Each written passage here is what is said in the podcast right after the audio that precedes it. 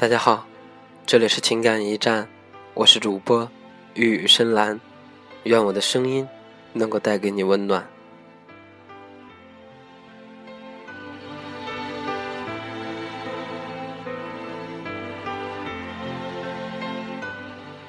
屋子里是空落落的，心里也是空落落的。偌大的房间里，吹过几丝冷风，将兰芝的心吹得冰冷。粉碎。门外一阵轻微的响动，是母亲进来了。看着女儿如此伤心，母亲几次欲言又止，但想到太守来的信，只得轻轻地说：“女儿啊，太守的家人明日便会来迎娶你，还是快做嫁衣吧，不要让婚礼不像样子。”兰芝依旧不语，用手巾掩住嘴巴。眼泪如断线的珠子，簌簌落下。母亲见状，摇摇头，叹了口气，又慢慢走出屋去。半晌，兰芝闭了闭眼睛，深吸一口气，缓缓地拿出精美的梳妆盒。毕竟事情已经定下，容不得她自作主张。明天，她将会成为别人的新娘。剪刀和尺。缓缓地游走在布料之上，犹如游走在他心里一样。这一幕似乎很熟悉，想起当日作揖的情景，物没有变，只是心意不同。每一剪，每一线，都重重地刺进他心里。在剪断最后一根线时，他的心似乎也被剪断了，鲜血喷涌而出，染红了眼前的嫁衣。打开房门，红尘欲睡，心中被压抑的委屈一起涌上心头，他再也控制不住，失声痛哭。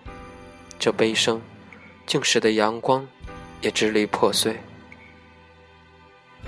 远方传来马的哀鸣声，像是某个人绝望的呐喊。兰芝蹑手蹑脚出门，正看见仲卿牵着马。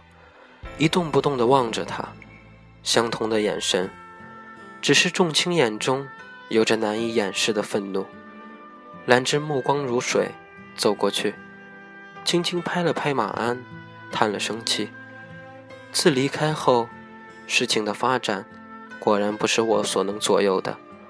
我的母亲和哥哥逼我嫁给别人，你现在来还有什么希望呢？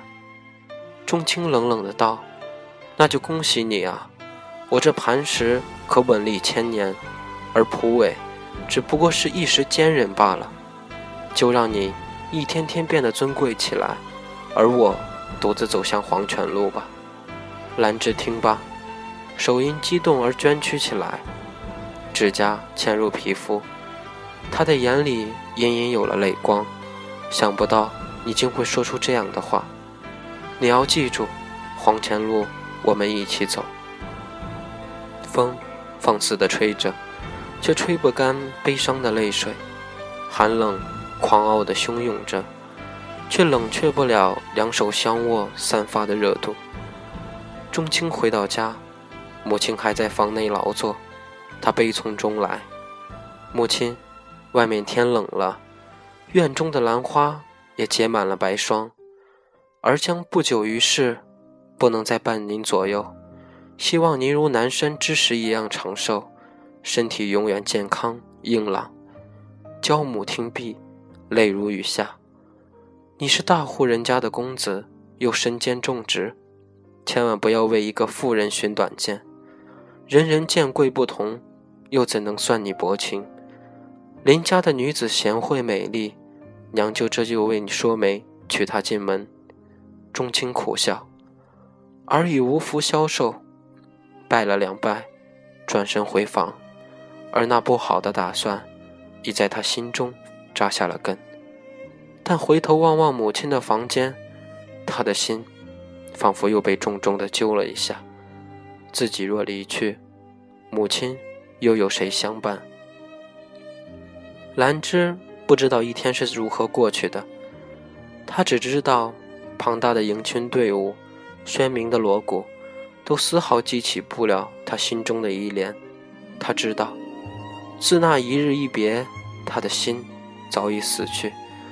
周围升腾起飘渺的青烟，忙碌一天的人们都三三两两的安歇了。这样宁静的夜，让人昏昏欲睡。青炉内，兰芝独醒。突然，他起身，向晚河走去。晚河边，蒲草正随风飘动着，像凄美的舞蹈。我命绝今日，魂去时长留。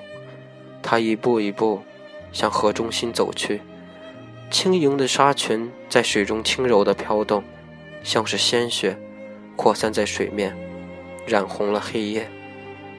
庭前树下，众卿徘徊着。当听到兰芝的死讯，他竟然流不出一滴眼泪。人常说大悲无泪，现在自己才明白这种感受。仰起头，树上悬挂着的白绫泛着刺眼的光，风吹过，吹动了树梢，却吹不动树下的磐石。也许只有离别。我们才能再次相见吧，钟情想着。他的身体如同败落的枯叶，孤独的在风中颤抖。有一种遇见，注定别离；有一种别离，是为了相守。长别离。感谢大家的收听，这里是情感驿站，我是主播玉宇深蓝。